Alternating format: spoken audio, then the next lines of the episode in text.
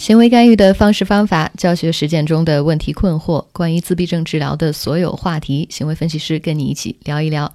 Hello，大家好，这里是 ABA for Life 的第十二期节目，我是思慧。大家好，我是凯蒂。那在上一期节目当中呢，我们两个跟大家详细的深入讨论了一下这个自我刺激的话题。嗯，那我们说了，从不同的角度解释了一下自我刺激的这个概念的定义，怎么去阐述这个这个行为啊？然后呢，又去分析了一下这个背后的自我刺激产生的原因。那那上一期节目当中，凯蒂你也提到了一个非常有意思的实验。对，那这个实验告诉我们，每一个人都有自我刺激的行为，并且呢，我们这些行为是，嗯，是天生下来，就是说我们对这个任何的刺激有一个自然而然的需求，没有刺激我们是活不下去的。是的，嗯那呃，后来我们也讲到了，就是说，呃，自我刺激分哪几类？嗯呃，那我们现在充分已经开始认识了自我刺激。那这一期节目咱们讲什么？这期节目就是在嗯家长朋友或者老师朋友认识了自我刺激以后，我们应该怎么样去科学的干预，嗯并且呢教大家火眼金睛的去判断或者是选择你将要给孩子用的干预方法。你可以轻而易举的判断出哪种干预是有效的，哪种是无效的，或者是治标不治本的。嗯，我认为这样的方式很好，就是不仅仅我们直接把这个。那个怎么去做教给大家，而是让你去了解这个事情背后理论的支持，也就是不仅要知其然，还要知其所以然。嗯我认为这个也是我们两个在指导我们的学生也好，和国内的家长老师做咨询也好，我们总是要告诉大家怎么做的背后什么理论去支撑着它，嗯，这样让你更加深对于这个实践过程当中的一些技能的理解。对，嗯，好，那今天我们要呃开始教大家怎么样去处理降低这个自我刺激的行为。嗯，那我想在节目的开始呢，呃，分享两个例子。嗯那呃，有一个老师，比如说我假想一个老师啊，嗯这个老师在呃发现我们的孩子。呃，比如说在上课的过程当中吧，就是上课跟孩子互动一对一互动的过程当中，我的孩子突然就开始，嗯、开始前后摇晃，可能自我刺激。当然，我们要分析一下当时的行为功能啊。嗯，那我们就假设这个行为的功能就是没有任何功能，就是自我刺激。嗯，然后这个老师做了一个他的处理的办法，就是呃计划性忽略。嗯本来是一直有给他的注意力，那孩子一一出现这个自我刺激的行为呢，老师就开始忽略他。嗯那我想让大家思考一下，这样的处理方式是怎么样，对还是不对？是的，所以我们说的忽略呢，就是说不给他任何的注意力，就是不管他，嗯，让他让他去去做。做。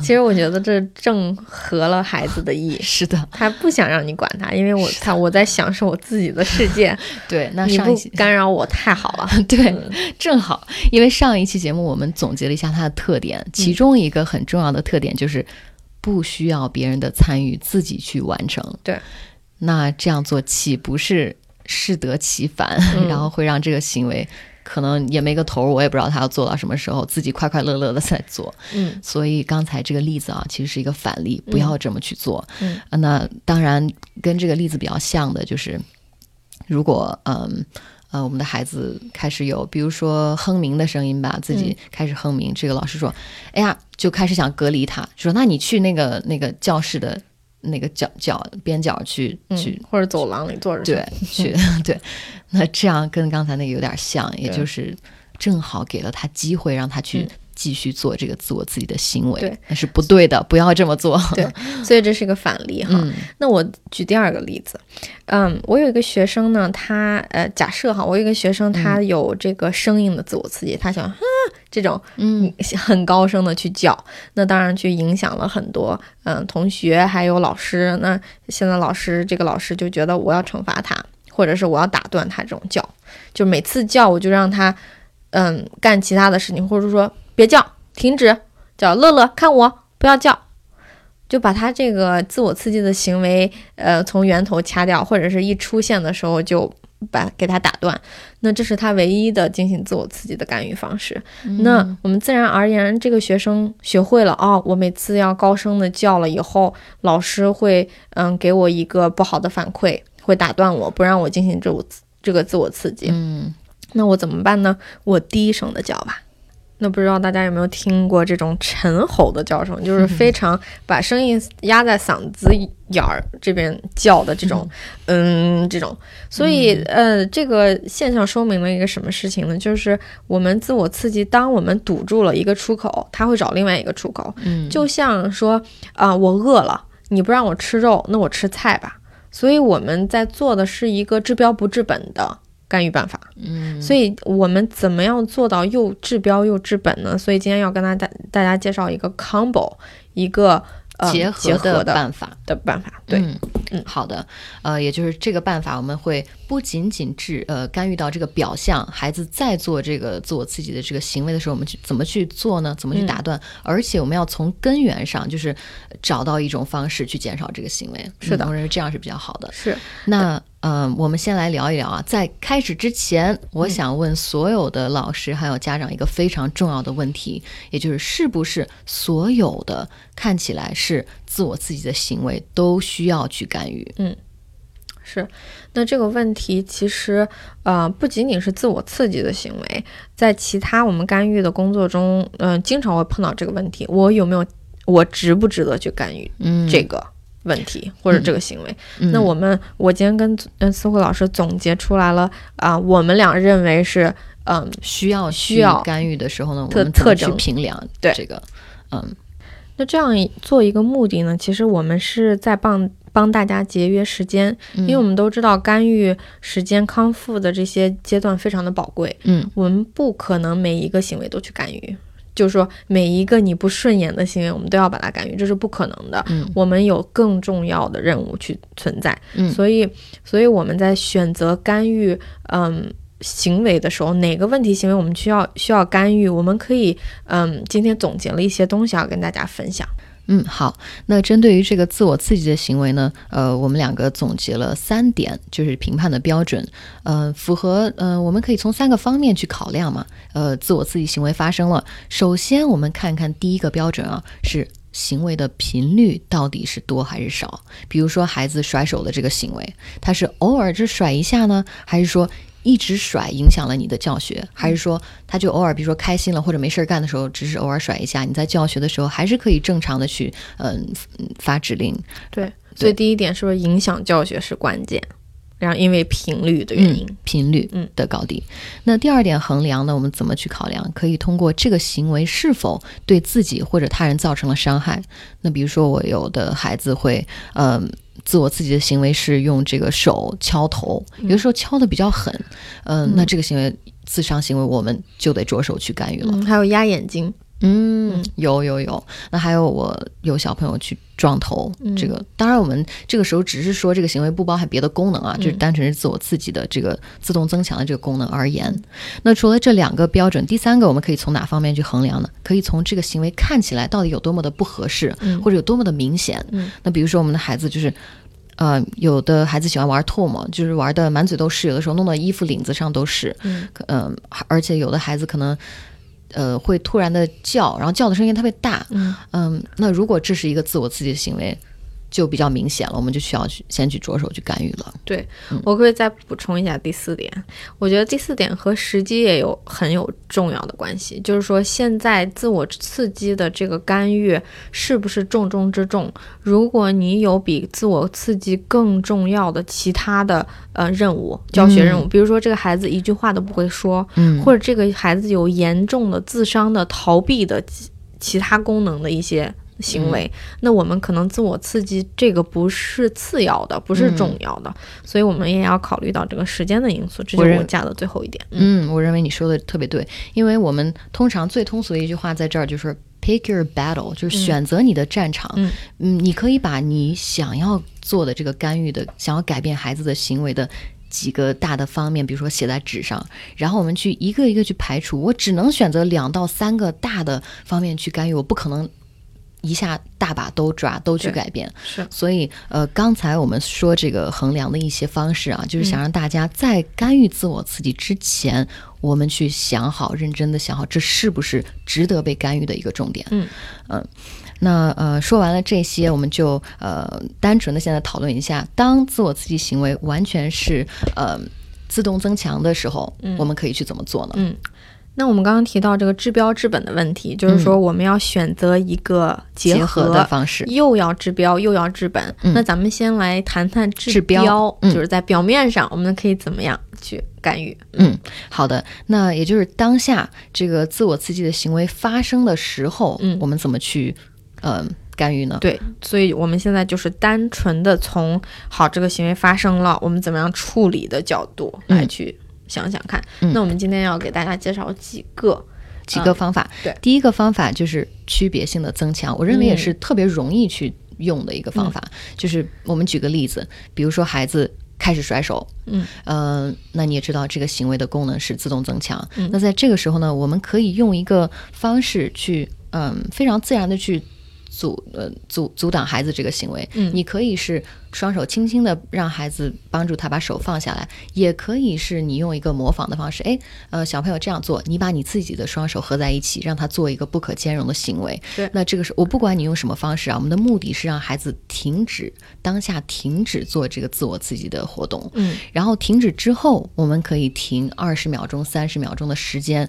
然后当他已经不做这个行为一段一小段时间了，我们再过来马上奖励孩子说：“嗯，小手放的真好，老师要给你一个代币，或者老师要夸你一下，跟你玩一玩。”对所以区别强化他在做自我刺激行为和不再做这个行为的时候呢，我们要区别的去对待，区别的去奖励。就是说他在做的时候我们不给强化，嗯他不做的时候，比如说他可以做一些你给他的任务，或者他嗯自然而然的把手放好的时候，这时候我们嗯可以去增强。是的这是，我们第一个叫区别增强、区别强化。嗯，那第二个呢，我们给大家介绍一个嗯一个名词，可能比较陌生，叫 R I R D。那我们我们嗯开玩笑把它叫成二的 二的，其实不是二的，对，它是它的中文简称是什么？是行为打断、行为反应和重新引导，叫嗯 R I R D。嗯。那这个是什么意思？比如说，我们还拿刚才这个甩手的这个例子吧。，对，嗯，好，当你现在你在甩手，哦，我已经好，大家看不到，我已经在甩了。我会说，嗯，拍拍手，哦，拍，跟我这样做，指鼻子，哦哦嗯，指了。再嗯把手放在腿上，嗯。所以大家有没有发现，我当思慧老师出现了这个目标行为的时候，我给他了三个其他的指令，让他停止了这个行为。嗯，那给他这三个指令，不仅仅是让他停止，还给他的行为加了一个后效。就我每次甩手，我都自然而然的要接受三个指令，嗯所以这就是一种嗯、呃后效，就是让孩子知道，呃，这个后面没有什么好的，反而带来了三个老师给我的指令。而且这个指令是孩子通常能做到的金属的指令。对，然后做完之后呢，你可以引导说，哦，那那我们一起来做一个活动，就是打断他之后，重新引导他做一个有意义的活动的。，是的。嗯那我们刚刚举的这个例子是肢体的。二的 是我我说这样做这样做，跟我呃指鼻子等等等等，但是还有一种是 verbal 的，是语言上的耳的，嗯，比如说思慧老师现在进行了一种语言的自我刺激，哦，就是嗯嗯嗯嗯，对在唱歌嗯然后我说你叫什么名字？呃，思慧，今天星期几？呃，五，这什么颜色？呃，蓝色，对，所以我现在用一种语言的 R I R D 给你三个指令，给你打断。那打断以以后，我可以嗯。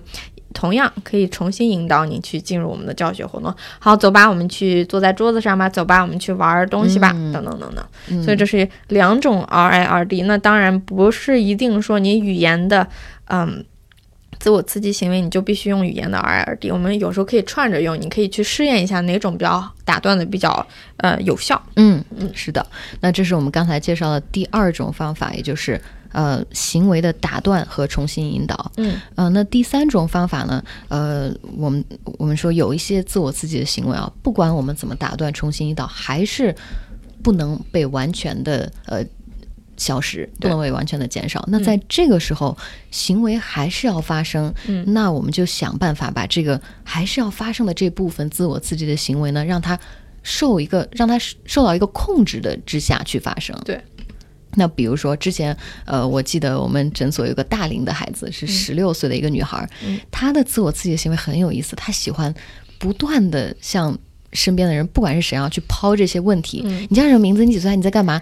他其实完全啊，可能一开始我觉得哦，他是不是喜欢跟你玩儿？嗯但是他真正他都不在乎你回应什么，他就是哎，你叫什么名字？他就是可能自我刺激，一直去问这样的问题，他不在乎你的反应的。嗯所以在这个时候呢，当时呃的这个 B 四 B A 就给出了一个我认为是挺巧妙的一个办法，就是他给这个女孩儿，这个女孩儿是高功能，他给她一个呃卡片。有两个不同的颜色，嗯。那当这个呃我的卡片跟你显示是红色的时候，嗯。你就不能不能说了，因为如果你不打断他，他可以一直问，他可以一直说、嗯。你在干嘛，你怎这样一直问。那如果是你这个卡片翻到绿色的时候，你可以说，嗯。你可以随便去说吧，也就是我给你这个机会去做你想做的这个你认为感觉很好的这个事情，我并没有完全把它让它全部消失掉。对。对，对。所以所以它这个嗯，BCBA 实际上在做一个什么是呃，我觉得这个呃，可能大家这个也比较陌生。我们这这个叫刺激控制，嗯，就是本来自我刺激行为，你问这个是你自己控制的，我什么时候想问我就问。嗯那现在我们把这个控制转换一下，我们来控制，嗯我们来控制这个刺激。当你看到这个红卡、绿卡的时候，你我们来建立这个红卡，你就不能说绿卡，你就说。我们把嗯这个刺激建立好了，这样会让他的自我刺激行为。虽然这种不伤大雅，但是有时候也是一些社交不太合适，所以让他变得更加的社交适宜。是的，嗯当然在教的过程当中，我们不可能一下子就让这个孩子去闭嘴，我就直接给你红卡。当然不是这么个教法，只是这是一个方法。我们在教的过程当中，我们可以用行为塑造啊、区别强化啊来去教。我们现在只说这是一种方法，嗯嗯，可以去做。对那最后我们要介介绍第四种这个呃降低这个自我刺激的方法是什么呢？嗯是让自我刺激成为孩子的一个强化物，去嗯让他去做一些任务，去得到这个自我刺激的机会。嗯嗯，比如说我之前、呃很有意思，呃，我有一个孩子可能是三岁，然后当当时我们就衡量啊，这个孩子喜欢可能喜欢这个玩具，喜欢这个活动，我们我们给他做了一个小小的这个菜单。你在每次到这个桌子上做这个 DTT 桌面教学的时候呢，你都可以选择你想要就是呃。你想要去赢得的一个强化物，嗯，那其中一个菜单我们给他选择就是你可以做这个自我刺激的行为，因为这个孩子很有意思，他的自我刺激的行为是自己照着镜子那样手舞足蹈的这样这样唱歌晃手，这个，然后我们发现怎么干预呢？他就是非常喜欢这个活动。也是他不需要别人参与，自己去做，然后自我感觉非常良好的这个活动。那好，可以没有问题。我让你这个活动还是那句话，受到我的控制，你来选择。如果你选定了之后呢，我们要做任务，然后你赢得了这个呃自我刺激的这个时间。我们而且在这个桌子这个这个旁边画了一个固定的方格，你只有在这个镜子的这个地方可以去做这个呃，就是手舞足蹈看着镜子里的自己去自我刺激的这个活动。所以这个我呃我觉得很有意思，也就是我让你去本来。本来你就是可以自己自由的做，但是现在我让你去赢赢这个自我刺激，对你就感觉哦，这变成了我自己的强化物。对，然后后我每次要付出努力才可以得到努，力才可以得到，所以这就变成了你控制的，而不是我控制。但是这个很巧妙。对对，所以这是嗯第四种我们给大家介绍的方式，就是让自我刺激成为你自己的一种强化物，我们把这个控制掌握，而不是你。嗯那自然而然，它可能它的效益会下降。嗯为什么呢？以前是免费的，嗯现在是要钱的，而且可能你要的越来越多。你比如说，我们可以固定说给这个小孩自我刺激，每次当强化物的时间越来越短，嗯或者是任务越来越难，任务越来越重，这样他自我他就觉得啊，每次我要付出这么大的努力才可以得到，不值得。嗯那我还是嗯看一些用一些付出努力不多的这种强化物吧。所以这也是一种方式。所以今天我们给大家介绍了一个治标的对四种治方式。表面现象的时候的做法。嗯，那我认为，呃，刚才我们也说了，有我们不仅治标，还要治本。嗯，那这个本的意思就是说，我们好行为没有发生的时候呢，我们要从根源去这个行为，我们剖析一下他为什么想做这个对这个行为，我们要从根源去去。具有两呃，我们今天要介绍两种大的干预的方法。是的，那首先第一种，我认为是一个非常重要的一点，就是嗯找到替代行为。嗯那找到这个替代行为的目的啊，就是为了嗯、找到维持自我刺激行为背后的这个点，然后呢去代替它，让它依然能够有这样呃感觉、感官刺激的输入，并且把这个把这个呃输入呢，让它变成一种看起来合适的，嗯、看起来不那么嗯、不那么奇怪还有的功能性。功能，对功能性的这些活动。对，嗯，比如说，嗯，我的孩子可能会甩手，那这个甩手，我可能发现哦，维持他这个甩手的这个行为，他是什么在维持呢？是他看到这个手在甩的时候，他很 很享受这个看的过程。好，那我们找到一个点，我们想一想啊，可以用这个，比如说万花筒吧，让他去看这个哦。嗯，万花筒里面的图案一直在变换，可能会替代到他这个眼前不断变换图案的这个目的。嗯，那这样替代行为的，呃，为什么要找万花筒？就是同时可以跟手的这个功能一样，可以满足他眼部的这个花花绿绿的这个感官的输入。嗯，那么万花筒这个活动又是一个特别的适合这个孩子年龄看起来比较合适的这么一个行为。就让他多得到了多了一个兴趣爱好。嗯哼，是的，是的。那我们刚刚给大家举这个例子的意思，不是让大家都使用万花筒哈，这只是我们的一个例子。我们的点在什么呢？我们的点在你找替代行为的时候，往哪个方向靠呢？首先你要跟这个感官差不多一致。嗯，就是我的听觉敏感，那你就找听觉的；我视觉敏感，那你就找视觉的。但是我们要往什么样类型的嗯功能性活动上靠呢？往游戏上靠，嗯可以用到玩具的，可以用到游戏的，可以用到娱乐性质活动的，嗯，或者是一或者是些嗯互交流对、嗯沟通，这样我们比较年龄合适、比较社交适宜的这种活动上靠，嗯这才是一个找一个功能性的，我们说替代行为。是的，嗯嗯。那刚刚说的这个，嗯，这个阐述的这个方式可能会有一点抽象啊。我们用一个真实的案例去跟大家说明。嗯，比如说我的孩子可能喜欢这个沙子，就是看这个沙子流下来的时候啊，这个他特别喜欢眼睛看着这样一个快速流动的这个快速运动的这个物物体。嗯那这个时候呢，我们就呃找到了他哦，原来是这个视觉的输入在维持你这个自我刺激的行为。那我们就想，刚才凯迪老师也说到了，我们就视觉方面，我们去找视觉的替代，那么尽量往这个合适啊、游戏的方面去靠。所以我们就找到了一个呃玩具。这个玩具怎么玩呢？特别有意思，是一个大象，呃，大象在下面，然后呢，你会把一些塑料很轻的这个呃彩色的小的塑料当做蝴蝶，然后放到这个象的嘴巴里面，这是一个玩具。然后呢，这些蝴蝶就会呃走到这个象鼻子里面，然后然后。里面有个鼓风机，然后这些蝴蝶会从这个中间这个鼓风的这个地方吹出来，然后会好多只蝴蝶一下落下来，天呐，好呃很好玩，就很多孩子都喜欢。那这个孩子恰巧满足了什么呢？他喜欢看很多个物品哗哗哗落下来的时候，所以我们就恰巧找到了一种方式，满足他这个呃自我刺激这个视觉的输入，并且呢又引进了一种玩具玩玩的玩法，嗯所以这个当时是用的比较成功。嗯，那其实我这边也有一个案例，我有个小女孩特别喜欢转圈圈，嗯、就是原原地吗？还是不管原地的或者绕着杆子就就是没事儿就转，啊、嗯、就觉得很好玩儿，或者她因为我们可以感感觉到她这个本对本体感受的需要，嗯特别喜欢这种刺激嗯啊、所以呢，我们就嗯让你转，但是我抱着你。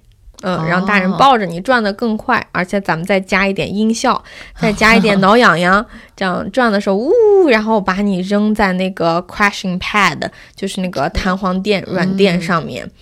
他结果他更喜欢跟我们玩儿，他就自己就不怎么转了，就每次就来来拍拍肩，就说意思就是要转，所以我们自然而然的加入了一些到后期加入了一些提要求。嗯。你过来的时候，你要说抱抱，或者说要转转，或者 pick me up，嗯 And，嗯起来，对，嗯，然后转圈，然后 crash，就是说把我扔下去。啊、所以你一下其实不仅仅引进了一个替合适的、有意思的替代行为，而且嗯教了他很多提要求的能力。是还有在这个过程当中，他要找到你去提这个要求，一些社交的、一些主动的能力。就把他自我的这种行为变成了你需要一个人帮你完成的这种行为，就自然而然嗯多了一个社交的成分。嗯，所以我觉得，嗯，呃，所以这个嗯方式或者找这种替代行为，大家也可以注意一下，你可不可以找到一种替代行为，比他本身自己的自我刺激行为更好玩儿？嗯，这个嗯你刚才举的这个例子真的很好。嗯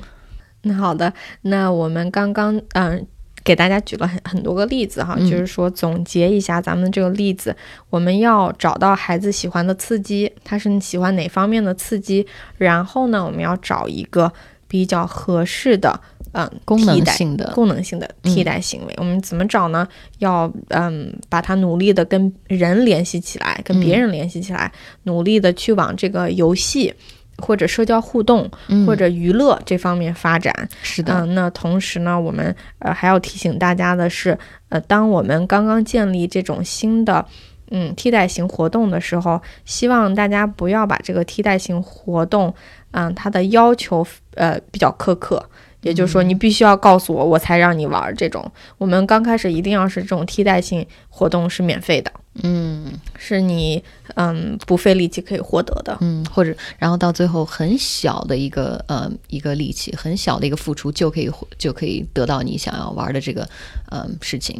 对。嗯，所以呃，很重要的一个点啊，除了刚才凯迪老师说到的，就是要找到合适的功能性的这个替代的方式和人嗯多互动的方式。我认为嗯，呃，有一个更呃也是非常重要的点，就是你要找到是什么，是哪一个这个刺激的输入，在维持这个孩子的行为。我们要嗯找对这个入口，嗯然后呢再找这个替代行为。对，嗯那第二个嗯重要的点呢，我们从治本这个方面来谈，嗯，那我们要说一些打引号的大话了，就是说 这个话题可能会比较空，但是嗯，希望大家一定能听进去，因为这个是一个终极的这个解锁方式，解锁方式 什么呢？我们可以以嗯跟普通的小朋友对比来获得我们的这个 idea 嗯或者这个点子。获得这个灵感。对，跟普通小朋友对比，他们跟我们自闭症孩子，特别是有自我刺激，嗯，很多行为的自闭症的孩子有什么一个大的区别？他们是怎么样获得大部分的刺激的？嗯，他们喜欢的、刺激的，一个社交，是的，和比如说和妈妈玩儿，和同伴玩儿。对，或者是就是日常的对话，嗯这种呃你来我往的这种简单的对话，或者甚至是咿咿呀呀这种嗯沟通，它可以获得刺激。还有一个呢，就是游戏戏，嗯自己玩游戏，自己知道怎么样玩。所以，我们从这两个点可以看出来哈，我们终极去解锁自嗯自我刺激这个行为的法则是什么？一是提升语言，因为语言是社交的基础，你没有语言是你是没有办法社交的。嗯。第二个就是游戏，所以我们呃，我之所以说我们这个比较空话比较空，就是要告诉大家，你在嗯在一方面治标的时候，千万别忘了这两个大方面，千万你的语言和嗯游戏能力一定要不断的提升，这一嗯定是你的重中之重，嗯。可能是我认为这个，嗯、这个点，呃，说说回来，我们再说回来，目的其实是为了让孩子学到这个能力。什么能力呢？是和你的周围环境、嗯你周围的人、你嗯周围的玩具、你周围的同伴、嗯相互去呃交流，这个和玩具互动和大人互动的这个互动的这个能力。嗯那你的这个能力有了，你你发现哦，原来和大家互动还挺有意思的啊，我就不去做呃我这个自我刺激的行为了。你要把它抗衡下去，比下去。是的，那说这个原因呢，就是因为我们其实看到一些很多干预的误区。一方面，家长在非常焦急的告诉我们老师，他的自我刺激太严重了，学也学不了。我每天给他做桌面教学，让他学认知，他都学不下去，他的自我刺激太严重了。那我问他的语言怎么样？或者你、嗯你有没有注重他语言的发展？嗯，还有呃游戏的发展，那大大部分时间我得到答案是没有。嗯，所以我们可以看到这些是有关联的。对我们每天教孩子认知，教他命名，教他听反，教他很多很多学术上的东西，但是我们忽略了作为一个孩子最重要的两个，嗯，他可以获得刺激的方式。第一个是语言，嗯第二个是游戏。嗯，所以，嗯，如果这两个方式没有做到，那我敢打保证，就是大部分孩子都会有自我刺激行为。嗯，同意。嗯，那我现在要说明的就是要澄清的一点，就是我们今天凯丽老师跟我说的这些方法啊，嗯嗯。千万不要就是呃不假思索的用在自己的孩子身上，嗯因为我们今天只是想分享一下我们以往的教学的这些案例，然后呢，呃，想跟大家教授的是一个方法。嗯那你要呃结合每一个孩子不同的这个特点，呃，找到最适合你自己孩子的这个呃替代行为的方法，或者是降低自呃自我自己行为的方法。所以大家一定要学会这个呃辨别呃什么样才是适合你的，呃找到它。对，还有辨别什么样的方法才真正的嗯治标有治本。有治本，对、嗯一个结合。那好，今天的节目就到这里了。我们非常希望大家，如果喜欢我们的节目，一定要嗯帮我们分享，帮我们给你的朋友嗯。或者是或者你如果有认识、呃哪一个爸爸妈妈的孩子有呃自我刺激的行为，也可以把我们这期的节目呃上一期和这一期一起分享给这个家长，也希望对有帮助的家庭呃可以多帮助他们。嗯好，那我们这期节目就到这里，我们下一期再见，嗯，我们下期见，拜。拜